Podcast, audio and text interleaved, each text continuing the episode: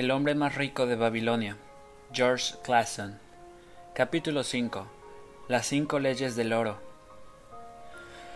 Si pudieras escoger entre un saco lleno de oro y una tablilla de arcilla donde estuvieran grabadas unas palabras llenas de sabiduría, ¿qué escogerías? Al lado de las vacilantes llamas de una hoguera alimentada con arbustos del desierto, los morenos rostros de los oyentes brillaban animados por el interés. El oro, el oro, respondieron a coro los veintisiete presentes. El viejo Calabab, que había previsto esta respuesta, sonrió. Ah, continuó, alzando la mano.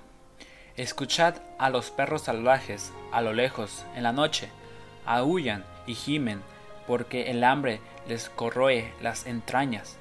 Pero dadles comida y observad lo que hacen se pelean y se pavonean, y después siguen peleándose y pavoneándose sin preocuparse por la mañana.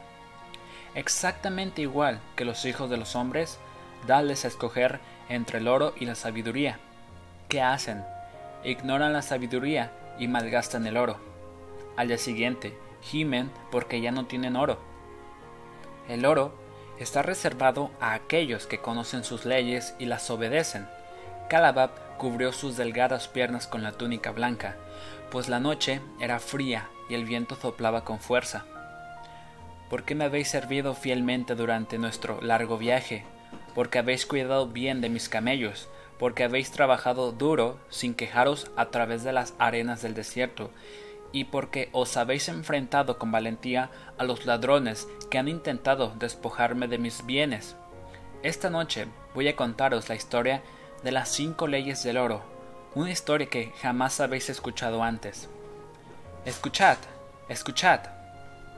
Prestad mucha atención a mis palabras para comprender su significado y tenerlas en cuenta en el futuro si deseáis poseer mucho oro. Hizo una pausa impresionante.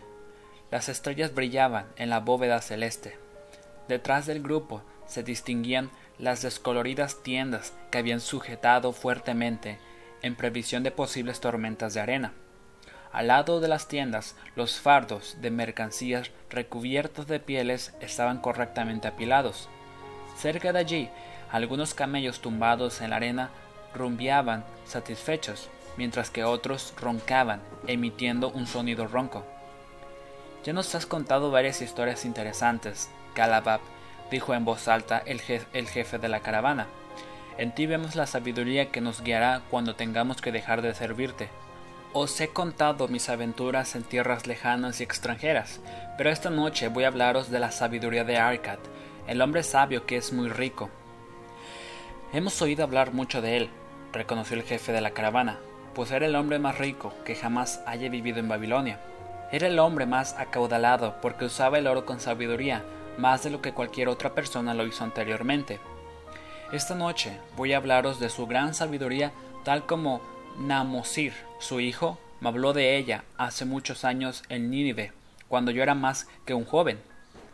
Mi maestro y yo habíamos quedado hasta bien entrada la noche en el palacio de Nomansir.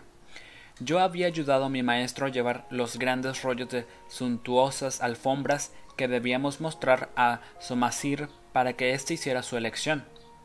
Finalmente quedó muy satisfecho y nos invitó a sentarnos con él y beber un vino exótico y perfumado que recalentaba el estómago, bebida a la que yo no estaba acostumbrada. Entonces nos contó la historia de la gran sabiduría de Arcad, su padre, la misma que voy a contaros. Como sabéis, según la costumbre de Babilonia, los hijos de los ricos viven con sus padres a la espera de recibir su herencia. Arcad no aprobaba esta costumbre. Así pues, cuando Nomasir tuvo derecho a su herencia, le dijo al joven Hijo mío, deseo que heredes mis bienes. Sin embargo, debes demostrar que eres capaz de administrarlos con sabiduría. Por tanto, quiero que recorras el mundo y que demuestres tu capacidad de conseguir oro y de hacerte respetar por los hombres. Para que empieces con buen pie, te daré dos cosas que yo no tenía cuando empecé, siendo un joven pobre, a Osnazar mi fortuna. En primer lugar, te doy este saco de oro. Si lo utilizas con sabiduría, construirás las bases de tu futuro éxito. En segundo lugar, te doy esta tablita de arcilla donde están grabadas las cinco leyes del oro. Solo serás eficaz y seguro si las pones en práctica en tus propios actos. Dentro de diez años volverás a casa de tu padre y darás cuenta de tus actos. Si has demostrado tu valor, entonces heredarás mis bienes. De no ser así, los daré a los sacerdotes para que recen por mi alma y pueda ganar la buena consideración de los dioses.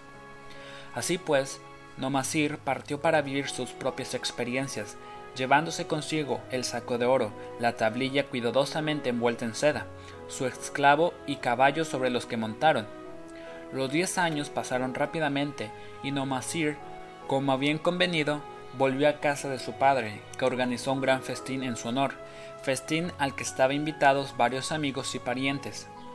Terminada la cena, el padre y la madre se instalaron en sus asientos ubicados en la gran sala, semejantes a dos tronos, y Nomasir se situó frente a ellos para dar cuenta de sus actos tal como había prometido a su padre. Era de noche. En la sala flotaba el humo de las lámparas de aceite que alumbraban débilmente la estancia. Los esclavos vestidos con chaquetones blancos y túnicas batían el húmedo aire con largas hojas de palma. Era una escena solemne. Impacientes por escucharle, la mujer de Nomasir y dos jóvenes hijos, amigos y otros miembros de la familia se sentaron sobre las alfombras detrás de él. Padre, empezó con deferencia, me inclino ante vuestra sabiduría. Hace diez años, cuando yo me encontraba en el umbral de la edad adulta, me ordenasteis que partiera y me convirtiera en hombre entre los hombres, en lugar de seguir siendo el simple candidato a vuestra fortuna. Me disteis mucho oro, me disteis mucha de vuestra sabiduría. Desgraciadamente, debo admitir muy a pesar mío, que administré muy mal el oro que me habéis confiado. Se escurrió entre mis dedos, ciertamente a causa de mi inexperiencia, como una libre salvaje que se salva la primera oportunidad que le ofrece el joven cazador que la ha capturado. El padre sonrió con indulgencia. Continúa, hijo mío, tu historia me interesa hasta el mínimo detalle. Decidí ir a Nínive, porque era una ciudad próspera, con la esperanza de poder encontrar buenas oportunidades allí. Me uní a una caravana e hice numerosos amigos. Dos hombres, conocidos por poseer el caballo blanco más hermoso, tan rápido como el viento, formaban parte de la caravana. Durante el viaje me confiaron que en Nínive había un hombre que poseía un caballo tan rápido que jamás había sido superado en ninguna carrera. Su propietario estaba convencido de que ningún caballo en vida podía correr más deprisa estaba dispuesto a apostar cualquier cantidad, por muy elevada que fuera, a que su caballo podía superar a cualquier otro caballo en toda Babilonia. Comparado con su caballo, dijeron mis amigos, no era más que un pobre asno, fácil de ganar. Me ofrecieron como gran favor la oportunidad de unirme a ellos en la apuesta. Yo estaba entusiasmado por aquel proyecto tan emocionante. Nuestro caballo perdió y yo perdí gran parte de mi hupo. El padre rió más tarde descubrí que era un plan fraudulento organizado por aquellos hombres y que viajaban constantemente en caravanas en busca de nuevas víctimas. Como podéis suponer, el hombre de Nínive era su cómplice y compartía con ellos las apuestas que ganaba. Esta trampa fue mi primera lección de desconfianza. Pronto recibiría otra, tan amarga como la primera. En la caravana había un joven en el cual me unía la amistad. Era hijo de padres ricos como yo y se dirigía a Nínive para conseguir una situación aceptable. Poco tiempo después de nuestra llegada, me dijo que un rico mercader había muerto y que su tienda, su valiosa mercancía y su clientela estaban a nuestro alcance por un precio muy razonable, diciéndome que podríamos ser socios a partes iguales, pero que primero tenía que volver a Babilonia para depositar su dinero en un lugar seguro. Me convenció, para que comprara la mercancía con mi oro. Retrasó su viaje a Babilonia y resultó ser un comprador poco prudente y malgastador. Finalmente me deshice de él, pero el negocio había empeorado hasta, hasta tal punto que ya no quedaba casi nada aparte de mercancías invendibles y yo no tenía más oro para comprar otras.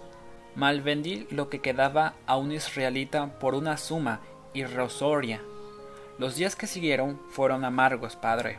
Busqué trabajo, pero no encontré ninguno, pues no tenía un oficio ni una profesión que me hubiera permitido ganar dinero. Vendí mis caballos, vendí mi esclavo, vendí mis ropas de recambio para comprar algo que llevarme a la boca y un lugar donde dormir, pero el hambre se hacía sentir cada vez más. Durante aquellos días de miseria recordé vuestra confianza en mí, Padre. Me habías enviado a la aventura para que me convirtiera en un hombre y estaba decidido a conseguirlo. La madre ocultó su rostro y lloró tiernamente. En aquel momento me acordé de la tablilla que me habéis dado y en la que habéis grabado las cinco leyes del oro. Entonces leí con mucha atención vuestras palabras de sabiduría y comprendí que si primero hubiera buscado la sabiduría, no hubiera perdido todo mi oro. Memoricé todas las leyes y decidí que cuando la diosa de la fortuna me volviera a sonreír, me, me dejaría guiar por la sabiduría de la edad y no por una juventud inexperta. En beneficio de los que están aquí sentados, voy a leer las palabras de sabiduría que mi padre hizo grabar en la tablilla de arcilla que me dio hace diez años. Las cinco leyes de oro. 1.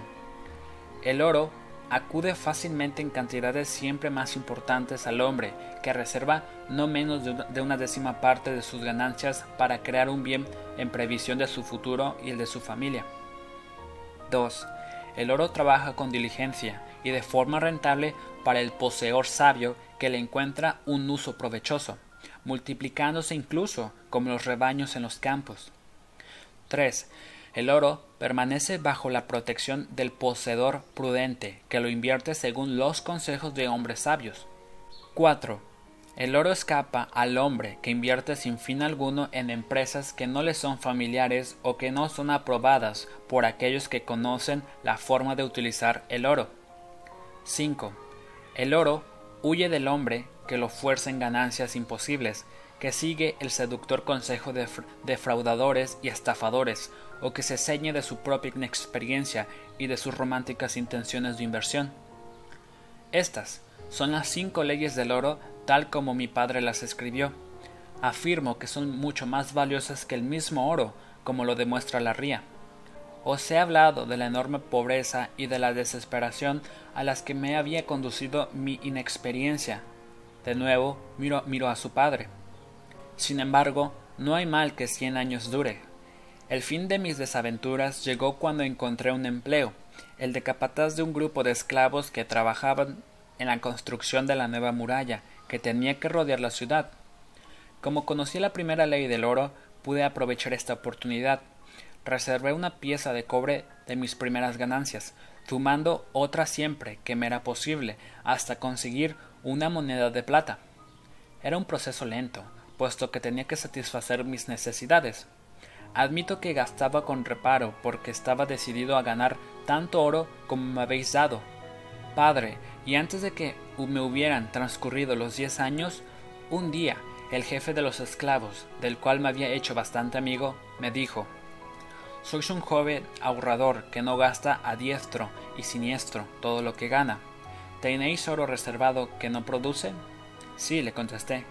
Mi mayor deseo consiste en acumular oro para reemplazar el que mi padre me había dado y que perdí. Es una ambición muy noble. ¿Y sabíais que el oro que habéis ahorrado puede trabajar por vos y haceros ganar todavía más oro? ¡Ay! Mi experiencia ha sido muy dura, porque el oro de mi padre ha desaparecido y tengo miedo de que suceda lo mismo con el mío. Si, confiáis en mí, os daré un provechoso consejo respecto a la forma de utilizar el oro, replicó él. Dentro de un año, la muralla que rodeará la ciudad estará terminada y dispuesta a acoger las grandes puertas centrales de bronce, destinadas a proteger la ciudad contra los enemigos del rey. En todo Nínive no hay el metal suficiente para fabricar estas puertas y el rey no ha pensado en conseguirlo. Este es mi plan varios de vosotros vamos a reunir nuestro oro para enviar una caravana a las lejanas minas de cobre y de estaño para traer a Nínive el metal necesario para fabricar las puertas. Cuando el rey ordene que se hagan las puertas, nosotros seremos los únicos que podremos proporcionar el metal y nos pagará un buen precio. Si el rey no nos compra, siempre podremos revender el metal a un precio razonable. en esta oferta reconocí una oportunidad y, fiel a la tercera ley, invertí mis ahorros siguiendo el consejo de hombres sabios. Tampoco sufrí decepción alguna. Nuestros fondos comunes fueron un éxito y mi cantidad de oro aumentó considerablemente gracias a esta transacción. Con el tiempo, me aceptaron como miembro del mismo grupo de inversores para otras empresas. Aquellos hombres que eran sabios a la hora de administrar provechosamente el oro, estudiaban cuidadosamente todos los planes presentados antes de pasar a ejecutarlos. No se arriesgaban a perder su capital o a estancarlo en inversiones no rentables que no hubieran permitido recuperar el oro. Empresas insensatas como la carrera de caballos y la asociación de las que había formado parte por culpa de mi experiencia ni siquiera habrían merecido su consideración. Ellos habrían detectado los peligros de esas empresas inmediatamente. Gracias a mi asociación con aquellos hombres, aprendí a invertir mi oro con seguridad para que me produjera beneficios. Con el paso de los años mi tesoro aumentaba cada vez más deprisa. No solo he ganado lo que había perdido, sino que he traído mucho más. A lo largo de mis desgracias, mis intentos y mis éxitos, he puesto a prueba la sabiduría de las cinco leyes del oro repetidamente, Padre, y éstas se han revelado justas en cada ocasión. Para aquel que no conoce las cinco leyes del oro, el oro no acude a él y se gasta rápidamente, pero para aquel que sigue las cinco leyes, el oro acude a él y trabaja como fiel esclavo. Nomasir dejó de hablar e hizo una señal a un esclavo que se encontraba al fondo de la sala. El esclavo trajo, de uno en uno, tres pesados sacos de cuero. Nomasir tomó uno de los sacos y lo colocó en el suelo frente a su padre dirigiéndose a él una vez más. Me habéis dado un saco de oro, de oro de Babilonia. Para reemplazarlo os devuelvo un saco de oro de Nínive del mismo peso. Todo el mundo estará de acuerdo en que es un intercambio justo. Me habíais dado una tablilla de arcilla con sabiduría grabada en ella. A cambio, os doy dos sacos de oro. Diciendo esto, tomó los otros dos sacos de mano del esclavo, y como el primero, los colocó delante de su padre. Esto es para demostración, padre, que considero mucho más valiosa vuestra sabiduría que vuestro oro. Pero ¿quién puede medir en sacos de oro el valor de la sabiduría? Sin sabiduría, aquellos que poseen oro lo pierden rápidamente, pero gracias a la sabiduría, aquellos que no tienen oro pueden conseguirlo, tal como demuestra estos tres sacos. Es una gran satisfacción para mí, Padre, poder estar frente a vos y deciros que gracias a vuestra sabiduría he podido llegar a ser rico y respetado por los hombres. El padre colocó su mano sobre la cabeza de Nomasir con gran efecto. Has aprendido bien la lección y verdaderamente soy muy afortunado de tener un hijo al que confiar mi riqueza. Terminado el relato, Calabab permaneció callado, observando a sus oyentes con aire crítico. ¿Qué pensáis de la historia de Nomasir? continuó. ¿Quién de entre vosotros puede acudir a su padre o a su suegro y dar cuenta de la buena administración de sus ingresos? ¿Qué pensaréis esos venerables hombres si les dijereis He viajado y aprendido mucho, He trabajado mucho y he ganado mucho, pero ¡ay! Tengo poco oro. He gastado parte de él con sabiduría, otra parte alocadamente y también he perdido otra por imprudencia. ¿Todavía creéis que la suerte es la responsable de que algunos hombres posean mucho oro y de que otros no tengan? En ese caso os equivocáis. Los hombres tienen mucho oro cuando conocen las cinco leyes del oro y las respetan. Gracias al hecho de haber aprendido las cinco leyes en mi juventud y de haberlas seguido, me he convertido en un mercader rico. No he hecho fortuna para mi extraña magia. La riqueza que se adquiere rápidamente también desaparece rápidamente. La riqueza que permanece para proporcionar alegría y satisfacción a su poseedor aumenta de forma gradual porque es una criatura nacida del conocimiento y de la determinación. Adquirir bienes constituye una carga sin importancia para el hombre prudente. Transportar la carga año tras año con inteligencia permite llegar al objetivo final. A aquellos que respetan las cinco leyes del oro se les ofrece una rica recompensa. Cada una de las cinco leyes es rica en significado, y si no habéis comprendido su sentido durante mi relato, voy a repetírselas ahora. Me las sé de memoria porque siendo joven pude constatar su valor y no me hubiera sentido satisfecho mientras no las hubiera memorizado. La primera ley del oro. El oro acude fácilmente en cantidades siempre más importantes al hombre que reserva no menos de una décima parte de sus ganancias para crear un bien en previsión de su futuro y de su familia. El hombre que solo reserva la décima parte de sus ganancias de forma regular y la invierte con sabiduría seguramente creará una inversión valiosa que le procurará unos ingresos para el futuro y una mayor seguridad para su familia si llegara el caso de que los dioses le volvieran a llamar hacia el mundo de la oscuridad. Esta ley dice que el oro siempre acude libremente a un hombre así. Yo puedo confirmarlo basándome en mi propia vida. Cuando cuanto más oro acumulo, más oro acude a mí rápidamente y en cantidades crecientes. El oro que ahorro proporciona más igual que lo haría el vuestro, y estas ganancias proporcionan otras ganancias. Así funciona la primera ley. La segunda ley del oro. El oro trabaja con diligencia y de forma rentable para el poseedor sabio que le encuentra un uso aprovechoso, multiplicándose incluso como los rebaños en los campos. Verdaderamente, el oro es un trabajador voluntarioso. Siempre está impaciente por multiplicarse cuando se presenta la oportunidad a todos los hombres que tienen un tesoro de oro reservado se les presenta una oportunidad, permitiéndoles aprovecharla. Con los años, el oro se multiplica de manera sorprendente. La tercera ley del oro. El oro permanece bajo la protección del poseedor prudente que lo invierte según los consejos de hombres sabios.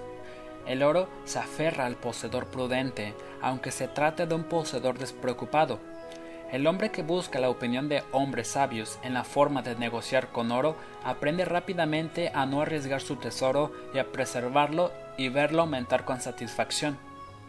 La cuarta ley del oro. El oro escapa del hombre que invierte sin fin alguno en empresas que no le son familiares o que no son aprobadas por aquellos que conocen la forma de utilizar el oro. Para el hombre que tiene oro pero que no tiene experiencia en los negocios, muchas inversiones parecen provechosas. A menudo, estas inversiones comportan un riesgo y los hombres sabios que las estudian demuestran rápidamente que son muy poco rentables. Así pues, el poseedor de oro inexperto que se fía de su propio juicio y que invierte en una empresa con la que no está familiarizado, descubre a menudo que su juicio es incorrecto y paga su inexperiencia con parte de su tesoro. Sabio es aquel que invierte sus tesoros según los consejos de hombres expertos en el arte de administrar el oro. La quinta ley del oro. El oro huyó del hombre que, que, lo ganancias imposibles, que sigue el seductor consejo de defraudadores y estafadores, o que se fía de su propia inexperiencia y de sus románticas intenciones de inversión. El nuevo poseedor de oro siempre se encontrará con proposiciones extravagantes que no son tan emocionantes como la aventura. Estas dan la impresión de proporcionar unos poderes mágicos a su tesoro que lo hacen capaz de conseguir ganancias imposibles. Pero verdaderamente, desconfiad. Los hombres sabios conocen bien las trampas que se esconden detrás de cada plan que pretende enriquecer de forma repentina.